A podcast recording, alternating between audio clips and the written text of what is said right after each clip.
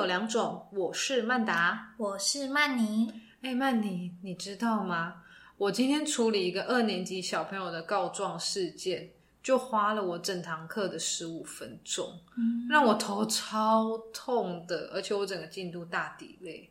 小朋友他们来告状的事情真的可大可小，但是大部分真的都是为了一些鸡毛蒜皮的小事。嗯，像有一次我们班小朋友真的很好笑，就一个小男生，他就在我很忙很忙的午餐时间，哦，就是我们之前在开学那集有提过那那个，对我们那时候有提午餐有多崩溃，嗯，已经很忙咯。然后那个小男生就是还一直告状，就说老师那个叉叉叉他还没有吃饭就先喝汤，老师那个叉叉叉他还没有饭还没有吃完就去吃水果。你们学校有规定用餐顺序哦？没有啊，谁会规定用餐？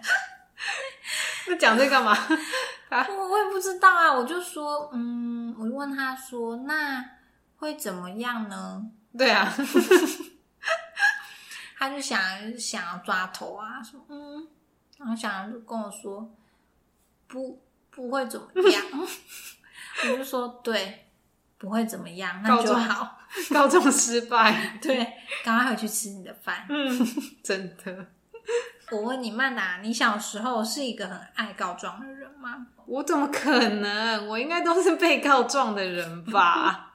我自己也不是诶、因为我小时候就是在班上不太会告状，也不太会跟老师太亲近的那种。哦，对你比较默默一点。对，嗯嗯嗯。不过，那你觉得小朋友为什么会爱告状呢？我觉得应该是有部分小朋友啦，他们在告状的当下，就觉得自己那一刻受到了委屈，想被拍拍。对他们也想要被老师关心。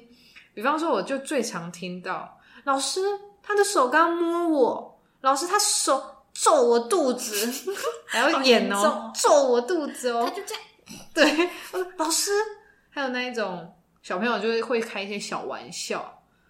他就会很伤心的跑来找我说：“老师，他他刚说我放屁，我我明明就没有。这种，真的你不要笑，我上礼拜才处理这种的，这种玩笑真的小朋友会很在意。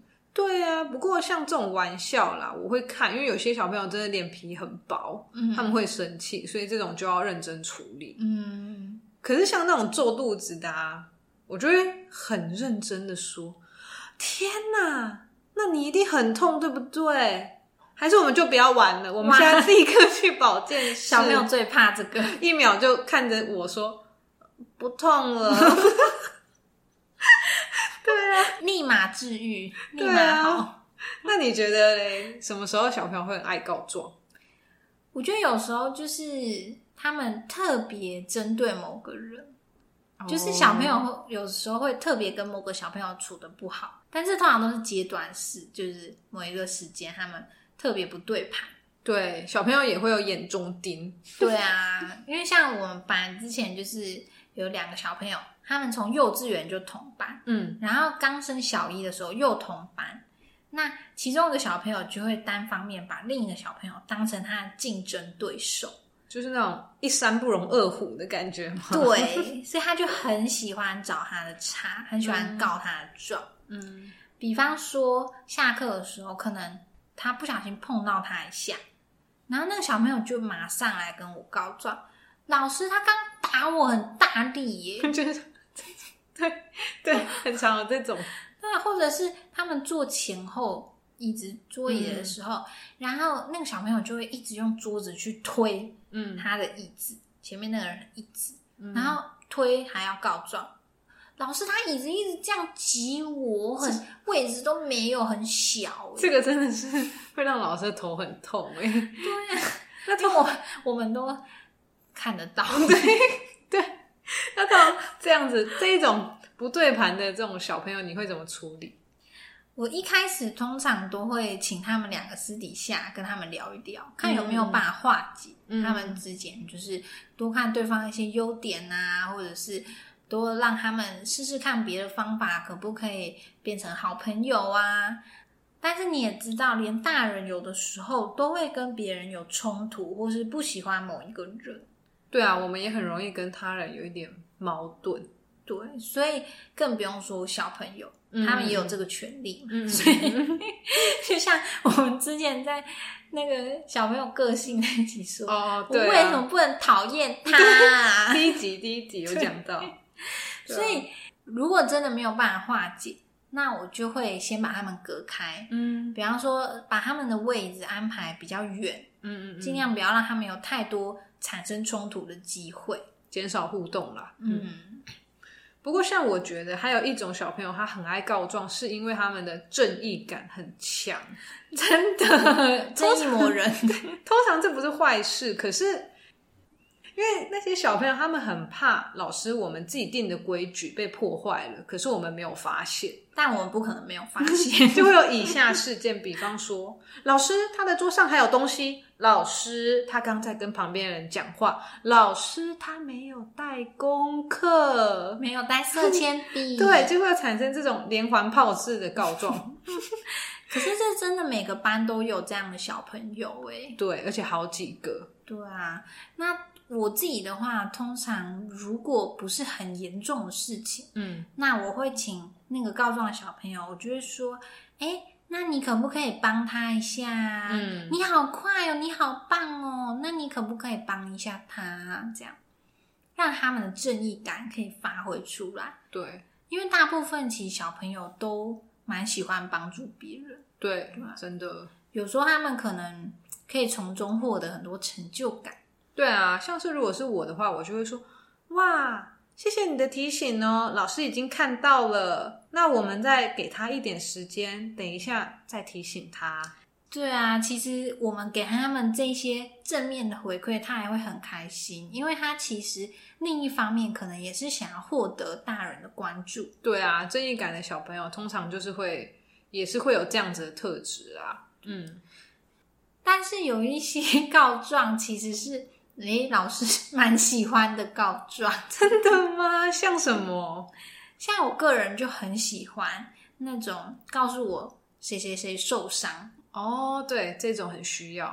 对啊，像我们班有一次有一个小男生，他就是自己下课的时候在外面玩，嗯然后他手就这样乱乱掉、乱乱爬那个游乐设施，他就摔下来，嗯然后他都没有跟我们讲，嗯嗯，因为他他其实是比较特殊的小孩，嗯所以他不太能自己表达。嗯，那那个时候都没有小朋友来跟我告状，嗯。那我是自己看到他的脸色其实不太对，嗯。因为平常我就会可能比较注意他一点，嗯。那我觉得奇怪，他的脸色怪怪的，嗯。然后我就坚持带他去保健室，发现哇，还蛮严重的，他骨折。啊，那还好你有看到，不就就是还好你有注意到对，因为真的蛮严重的，他后来打石膏打了一个多月。啊。像这种我们就很希望有人跟我们告状。对啊，因为小朋友通常会受伤的原因，都会是他在不该玩的地方玩，不该跑的地方跑。对了，通常啦，嗯嗯嗯对，如果没有意外的话，对，所以他们就会很怕受伤的时候告诉老师会被责备。对，没错。所以如果有小朋友愿意来跟我告状说：“哎，谁谁谁怎样跑跌倒了”，我会很感谢他。对啦，没错。不过像我也是觉得说，有时候小朋友去上外堂课，他们可能在嗯别的教室发生的争执啊或什么。带回来的时候，我就会不知道该怎么处理嘛，因为我没有看到。嗯，不过这时候如果有其他同学可以帮我厘清的话，我就会觉得很方便。当一下监视器。对呀、啊，我就不用在那边去猜说哦，到底怎样怎样。通常这种事情啊，如果很严重的话，然后小朋友又没有人来跟你说，嗯，那他们回家之后，可能就会变成是家长来告状了。这样子的话，案情就不单纯了，会变得很多种版本。剧情就会加了很多想象力跟调味料。没错，不过总结就是小朋友爱告状啦，那我自己会比较担心说，小朋友如果这样可能以后会影响到人际关系，甚至是家里面手足的情感啊。嗯嗯嗯，很多小朋友都爱当纠察队嘛。那可能是因为大人给小朋友很多观念，就是说，哎，这件事不是对就是错。嗯，那小朋友就是哦，用这个天平，嗯，所以一旦不是，他就会喜欢告状。马上要告诉别人这样。对，嗯我觉得我会比较希望说，可以试着建立小朋友的一些同理心。嗯嗯嗯，对，让他们可以多为别人着想一点，像是说，哎，如果你可以帮忙他，或许你可以就是帮助他、协助他、提醒他就好了，不需要每件事情都要来告状。对啊，像我也是觉得说，如果是比较低年级的孩子，他们通常会有这样告状的行为，都不太是出自于坏心啦。对啊，有的时候他们可能就是发现了什么，然后想要提醒，但又不会表达，所以只好一直告诉老师。所以通常在这种情况下，我会跟他们稍微厘清说他们告状的目的。就像你刚刚讲，他们可能只是想要嗯帮助别人，但不知道怎么样。我就会可能直接跟他们讲说，哦，那像你刚刚讲的，就是可以直接告诉同学呀、这样子。而且我觉得也可以培养他们自己去处理这件事情的能力，对不要让他们觉得说，哎，发生什么事情都要依赖老师或大人来帮他解决。对啊，没有错。好，那今天讲了这些小朋友告状的原因，不晓得大家听了之后是不是心有戚戚焉呢？嗯，不管是家长或者是老师，你有处理过什么棘手的告状事件吗？欢迎留言和我们分享。另外，也希望你能花一点点时间，帮我们打一个五星评分，给我们一点鼓励。那我们下次见喽，拜拜。